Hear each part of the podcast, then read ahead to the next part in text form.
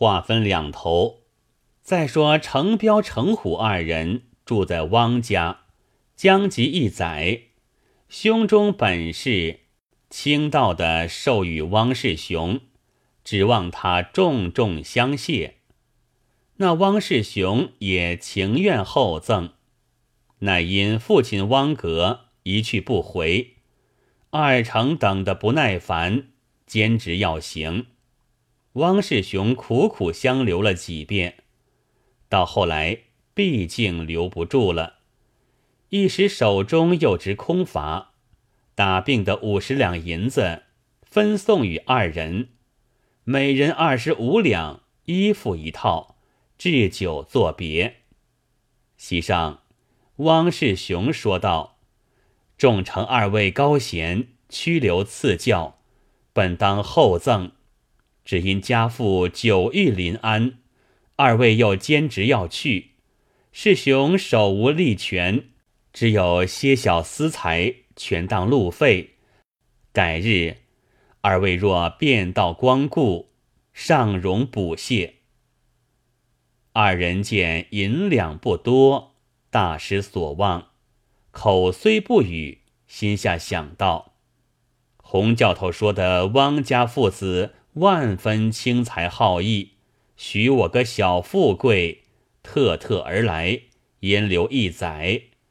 只这般激发起身，比这忠义军中请受也争不多。早知如此，何不就汪格在家时，即便相辞，也少不得住些盘费。如今汪格又不回来，欲待再住些时。又吃过了送行酒了，只得样样而别。临行时，与汪世雄讨封回书与洪教头。汪世雄文理不甚通透，便将父亲先前写下这封书递与二成，托他致意。二成收了。汪世雄又送一程，方才转去。当日二程走得困乏，到晚寻店歇宿，沽酒对酌，各出愿望之语。程虎道：“汪世雄不是个三岁孩儿，难道百十贯钱钞做不得主，直嫩装穷推故，将人小觑？”程彪道：“那孩子虽然轻薄。”也还有些面情，可恨汪格特地相留，不将人为义。数月之间，书信也不寄一个，只说待他回家奉送。难道十年不回，也等他十年？程虎道：“那些倚着财势横行乡区，原不是什么轻财好客的孟尝君，只看他老子出外。”儿子就支不动钱钞，便是小家样子。程彪道：“那洪教头也不识人，难道没别个相识，偏见到这三家村去处？”二人一地一句说了半夜，吃的有八九分酒了。程虎道：“汪格寄与洪教头书，书中不知写甚言语，何不拆来一看？”程彪真个解开包裹，将书取出，撕开封处看时，上写道：“世生汪格再拜，复书子敬教师门下，久别怀念，得手书如对面，喜可知也。成见二成，即留与小儿相处，乃比欲行甚促。”仆又有临安之由，不得厚赠，有负来意，惭愧惭愧。书尾又写细字一行云：“别欲似从临安回，即得见曰：季期当在秋凉矣，隔再拜。”程虎看罢，大怒道：“你是个富家。”特地投奔你一场，便多将金帛结使我们，酒后也有相逢处。又不是故宫待议，算甚日子久近？却说到欲行甚促，不得厚赠，主意原自清了。程虎便要将书扯碎烧毁，却是程彪不肯，依旧收藏了，说道：“洪教头见我兄弟一番，也把个回信与他，使他晓得没甚汤水。”程虎道。也说的是，当夜安歇无话。次早起身，又行了一日。第三日赶到太湖县，见了洪教头。洪公在茶坊内坐下，各叙寒温。原来洪公向来娶下个小老婆，唤作细姨，最是帮家做活，看残织绢。不辞辛苦，洪公十分宠爱。只是一件，那妇人是勤苦作家的人，谁也不舍得一杯与人吃的。前次程彪、程虎兄弟来时，洪公虽然送在安院安歇，却费了他招募两餐，被那妇人续锅了好几日。今番二成又来。洪公不敢延款了，又罚钱相赠。家中存的几匹好卷，洪公要赠与二成，料是细姨不肯，自到房中取了四匹，揣在怀里。刚出房门，被细姨撞见，拦住道：“老无知，你将这卷往哪里去？”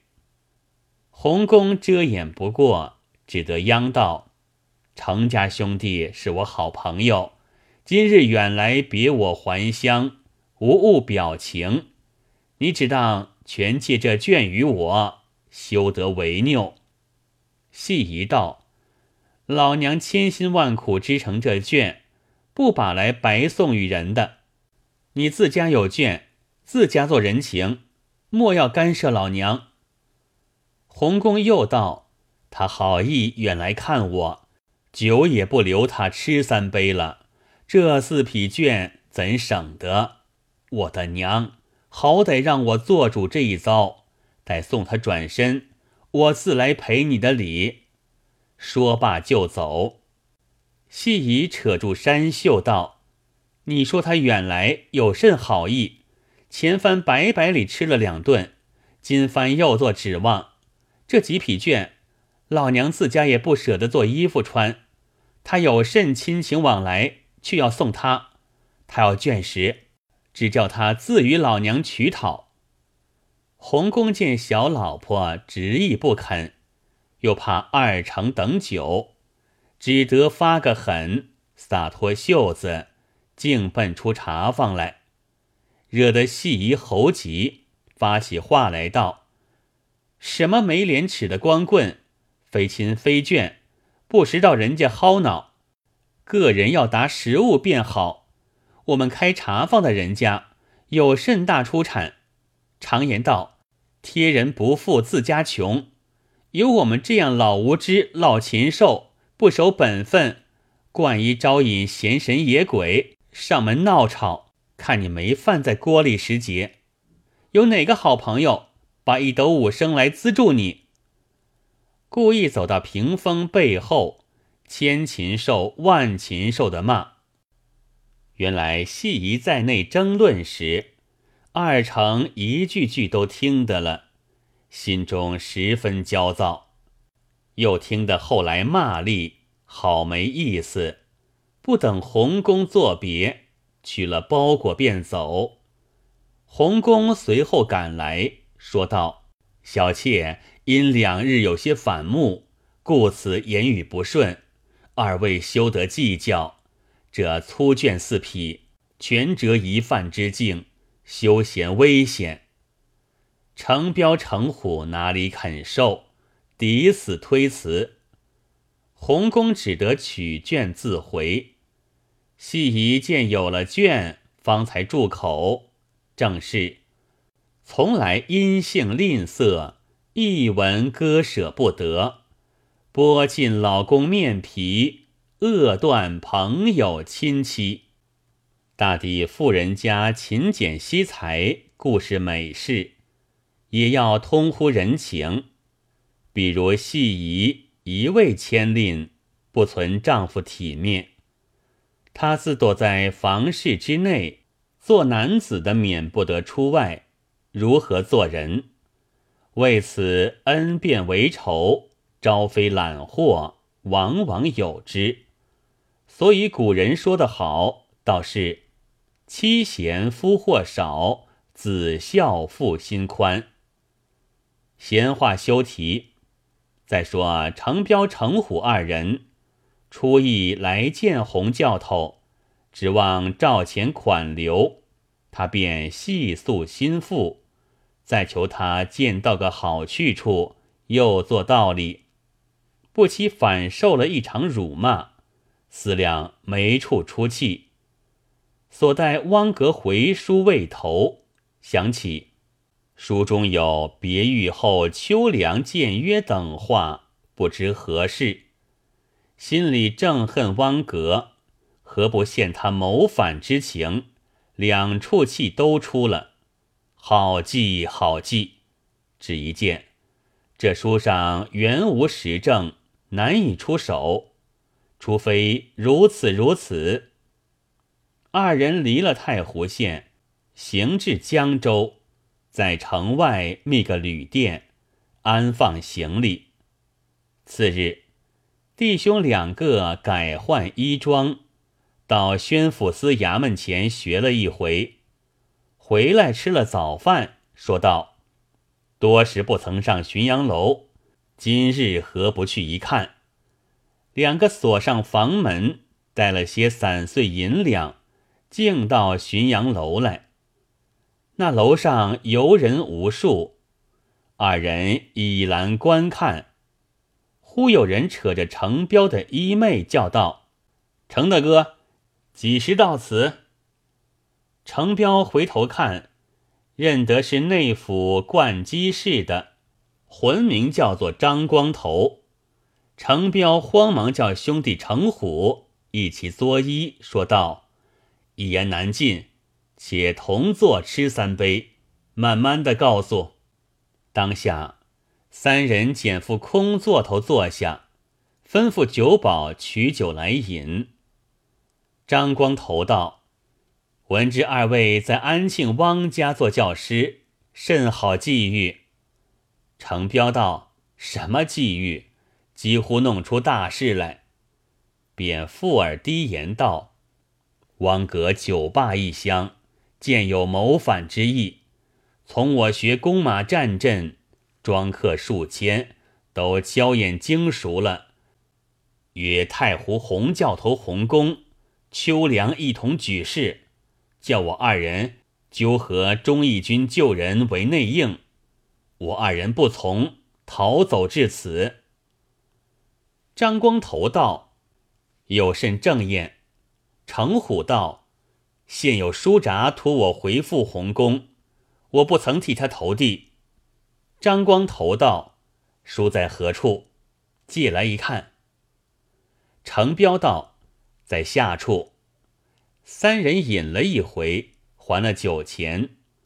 张光头直跟二成到下处取书看了，道：“这是机密重情，不可泄露。”不才即当禀之宣抚司，二位定有重赏。说罢，作别去了。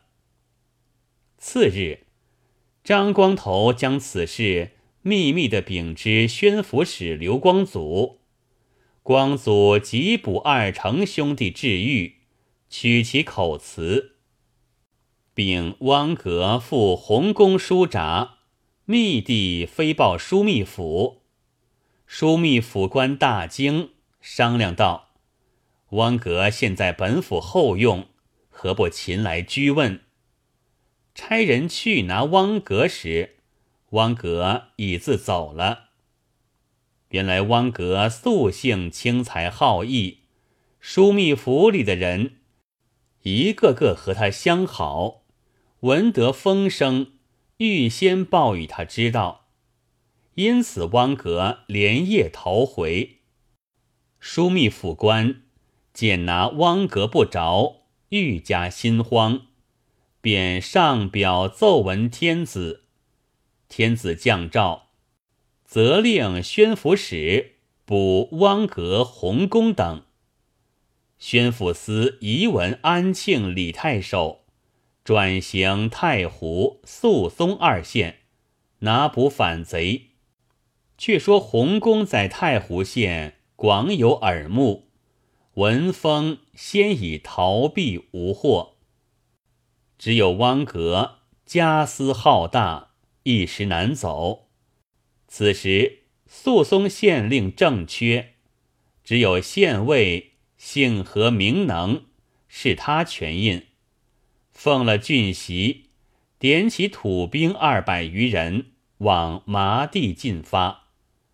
行未十里，何县尉在马上思量道：“闻得汪家父子骁勇，更兼野户渔户不下千余，我这一去，可不枉送了性命。”乃与土兵都头商议，向山谷僻地屯驻数日，回来禀知李太守道：“汪格反谋，果是真的。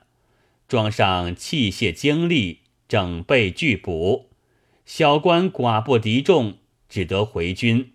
扶起军职，别差勇将前去，方可成功。”李公听信了。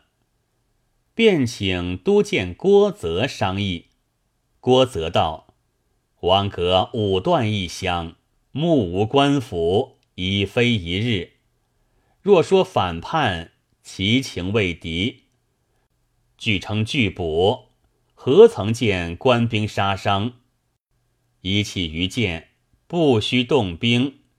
小将不才，情愿挺身到彼，观其动静。”若彼无叛情，要他亲到府中分辨；他若不来，交除未晚。李公道：都监所言极当，即凡一行，须体察仔细，不可被他瞒过。郭则道：小将理会的。李公又问道：将军此行？带多少人去？郭则道：“只亲随十余人足矣。”李公道：“下官将一人帮助。”即唤缉捕使臣王立到来。王立朝上唱个惹，立于旁边。李公指着道：“此人胆力颇壮，将军同他去时，缓急有用。”原来郭泽与汪格素有交情，此行轻身而往，本要劝谕汪格周全其事。不期太守差王立同去，他倚着上官差遣，便要夸才卖智，七嘴八张，连我也不好做事了。欲待推辞不要他去，又怕太守疑心。只得领诺，样样而别。